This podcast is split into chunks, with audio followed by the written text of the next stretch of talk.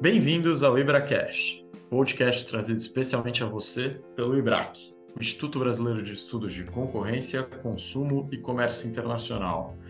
Fiquem agora com a Plenária Comentada, um quadro fixo do IbraCast conduzido por Flávia Chiquito dos Santos, diretora de publicações, e Vivian Fraga, coordenadora de podcast, trazendo os principais debates das sessões de julgamento do CAD. Bem-vindos e bem-vindas ao Plenária Comentada da duzentésima décima quinta sessão ordinária do julgamento do Tribunal do CAD, que ocorreu no dia 7 de junho de 2023. Eu estou aqui com a minha colega e com a comentarista oficial do Plenária Comentada, Flávia Chiquito. E antes de passar para os nossos comentários, uh, vou destacar um informe feito no início da sessão, que é o lançamento do programa CAD nas universidades é uma iniciativa coordenada pelo DEE. O projeto tem como objetivo aproximar a autoridade antitruste brasileira do meio acadêmico em diversas cidades do país, despertando o interesse dos alunos e incentivando-os a aprofundar os seus conhecimentos na área. Acho que o Guilherme Rezende e também o conselheiro Victor Fernandes começaram já esse roadshow pelo país e a gente saúda essa iniciativa tão importante para a disseminação da área é, é, no Brasil. Bom, a pauta contava com uh, seis itens inicialmente, dois atos de concentração, dois processos administrativos e dois embargos declaratórios. O AC que envolvia a aquisição da Gripar pela Lubinori, o processo administrativo é, que investiga o suposto cartel no mercado de licitações públicas sobre aquisição de sacos de lixo foram adiados por uma sessão e a pedido dos respectivos relatores. Vamos lá falar sobre esse caso emblemático que há 20 anos uh, tramita aí entre CAD e Judiciário, o caso é, Nestlé e Garoto. O relator foi o presidente Alexandre Cordeiro Macedo, e eu estou aqui com o João Carlos, uh, gerente em concorrência e de dados da LCA, que também vai falar com a gente sobre a perspectiva econômica desse caso. E eu dou as boas-vindas para você, João, uh, para você comentar um pouco desse caso aqui com a gente. Olá, olá, gente. É, esse é um caso emblemático do CAD, né? Assim, não, acho que não preciso nem discutir muito aqui com vocês a respeito de quão importante esse caso, né? É um caso que talvez tenha até incentivado a nova lei do CAD, né, e tudo mais. Então, é, assim, também acho que é importante dar um disclaimer, né? Eu já trabalhei nesse caso junto ao CAD, né? Na época eu era membro do Departamento de Estudos Econômicos e tive a oportunidade de trabalhar num parecer econômico analisando esse caso. Era, era no contexto de um outro acordo, não é o acordo atual que acabou sendo aprovado, mas eu já trabalhei né, nesse caso, mas junto à autoridade. Hoje eu integro a LCA Consultores. A LCA, ela trabalhou junto a esse caso, mas eu não tive nenhum envolvimento nesse período aqui que eu estive dentro da, da LCA.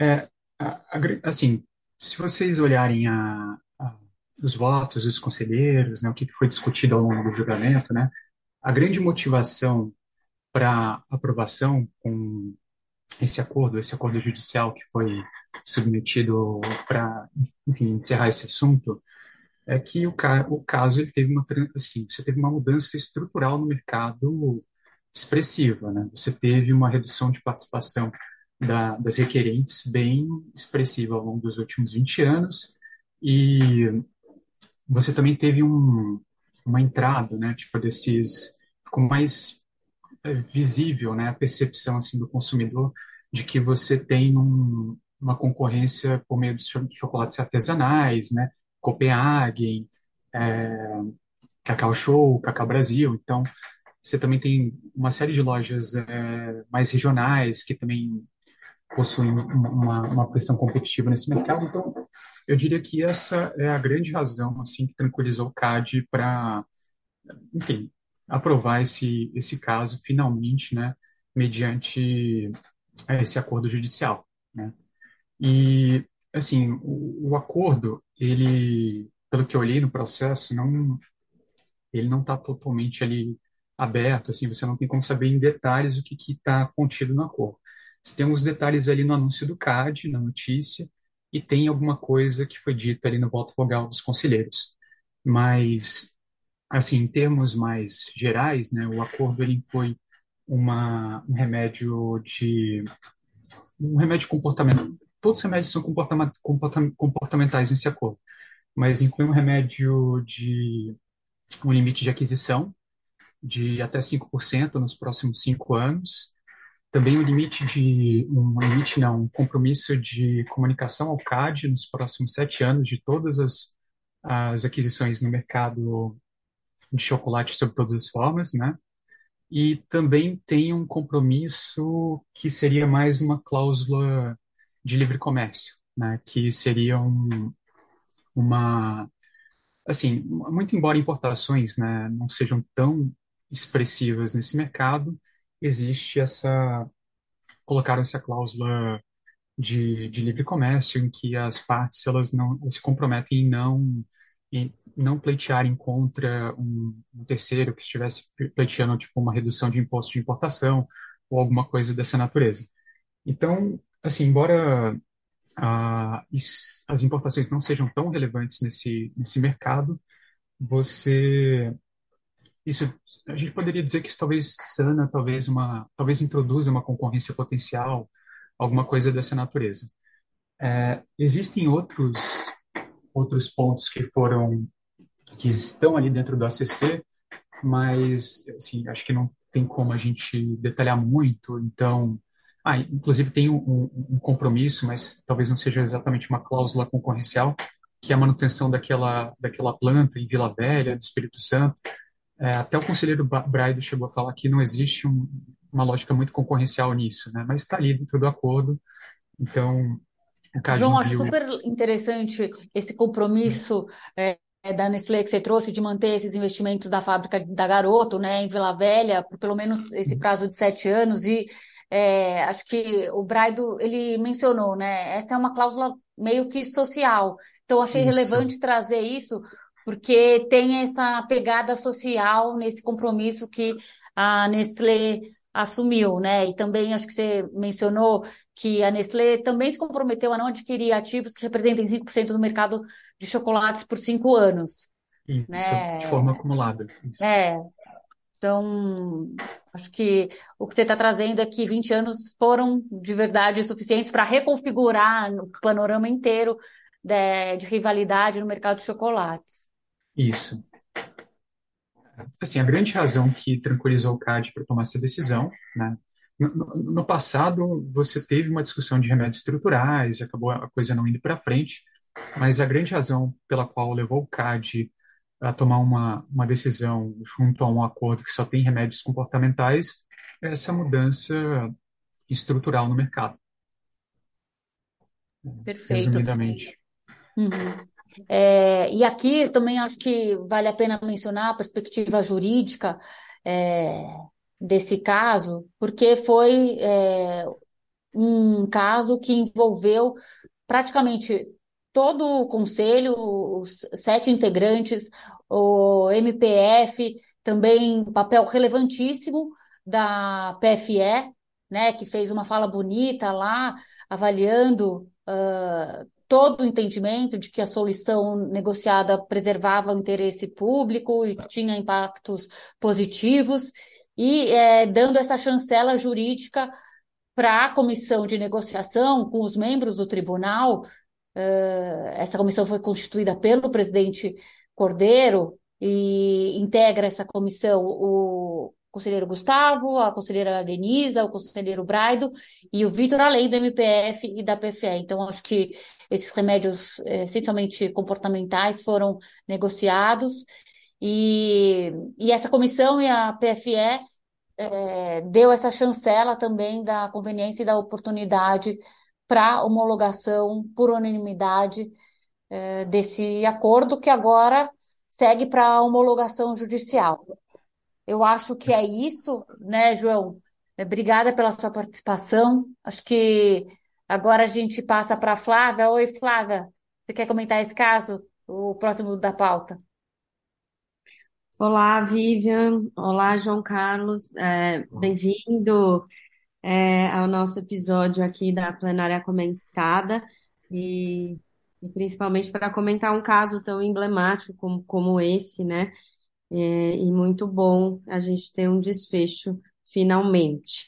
É, eu vou comentar o, o item 4 da pauta, que é um caso relativamente simples envolvendo o desmembramento é, de um processo originário envolvendo a investigação de cartel no mercado é, nacional de medidores residenciais de consumo de água, os hidrômetros. Então, é, esse caso em específico é, é o caso desmembrado, em que o polo passivo é composto apenas por uma pessoa física, uh, o senhor José Antônio Hernandes. O conselheiro relator desse processo é o, o Vitor Oliveira Fernandes. É, é um caso é, que foi é, muito simples, né? Na verdade, a, a o desmembramento é justificado pelas dificuldades de notificação é, e que é, justamente por essa pessoa física é, estar em um outro país, nesse caso no Chile, e o CAD acabou fazendo uso de mecanismos de cooperação jurídica internacional para a notificação dele. O conselheiro a, a, acabou utilizando aí, fazendo uso do artigo 89 do regimento interno do CAD, para que ele pudesse ler apenas o dispositivo do seu voto, é, uma vez que ele concordou integralmente com os pareceres da Superintendência Geral do CAD, da Procuradoria do CAD e da, do Ministério Público Federal, em que todos é, entenderam, né, opinaram pelo arquivamento do processo, pela insuficiência é, de provas acerca da certeza da participação desta pessoa física no cartel. É, ele, é, essa, o, o, a pessoa física que consta do polo passivo, ela apareceu nos autos em razão do, de TCCs em que mencionam sua participação, mas é, lendo o voto do conselheiro relator, ele acabou justificando que apenas a, a, a menção né, no, no, no, histórico de conduta desses TCCs não seriam suficientes, né? precisaria de elementos adicionais para comprovar a participação dessa pessoa física e, e não estava presente ali nenhum elemento adicional. É, o, essa pessoa física ela não atuava diretamente no Brasil no período em que a empresa, a teve sua participação direta no cartel, e, além disso, é, teve a própria compromissária é, do TCC, ela não conseguiu trazer elementos adicionais para comprovar a participação dessa pessoa física no, no cartel.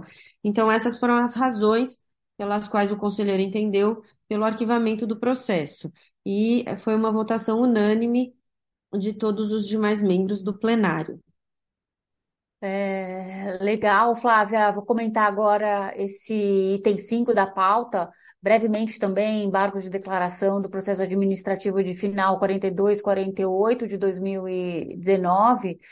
É, são embargos de declaração é, em face de uma decisão proferida pelo tribunal é, na duzentésima terceira SLJ, decidindo uh, em relação à condenação da embargante no valor de uma multa de mais de, é, de 7 milhões e pela proibição de participar de licitações públicas realizadas pela administração uh, pública, federal, estadual, municipal e do DF, bem como a proibição de contratar com referidos entes públicos é, pelo prazo não inferior a cinco anos.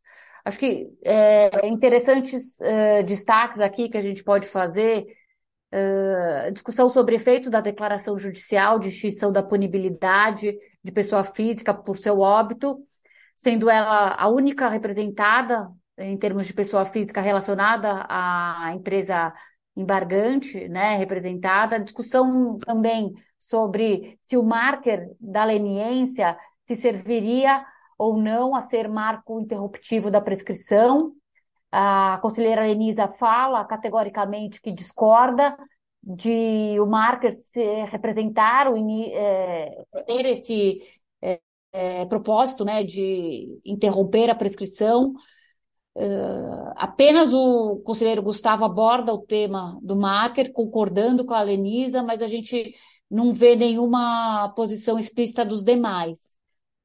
Uh, a conselheira Lenisa, né, a relatora dos embargos, ela passa ainda pelas supostas evidências e narrativas dos colaboradores, descartando-as e discordando com ênfase dos posicionamentos da SG, indicando fundamentação excessiva na narrativa dos colaboradores. É, porém, ela esclarece que não há evidências que as ampare.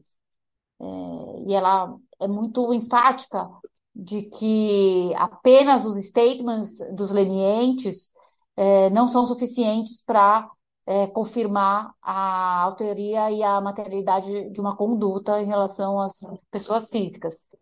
Então, é, o que a gente vê aqui em relação a isso é essa, esse posicionamento da Lenisa em relação também ao caso denso, que a gente tem comentado bastante aqui, que tem sido um caso norteador desse entendimento um pouco mais sofisticado do tribunal, de que é, as alegações dos lenientes e é, dos signatários de TCCs precisam ter lastro documental, né? E aqui a gente vê também outra consolidação de um entendimento importante é, feito pelo conselheiro Vitor Fernandes do prazo do decimal de prescrição, independentemente da apuração uh, criminal. Acho que isso também é, foi bem é, unânime nesse julgamento, os EDs foram conhecidos, mas não foram providos.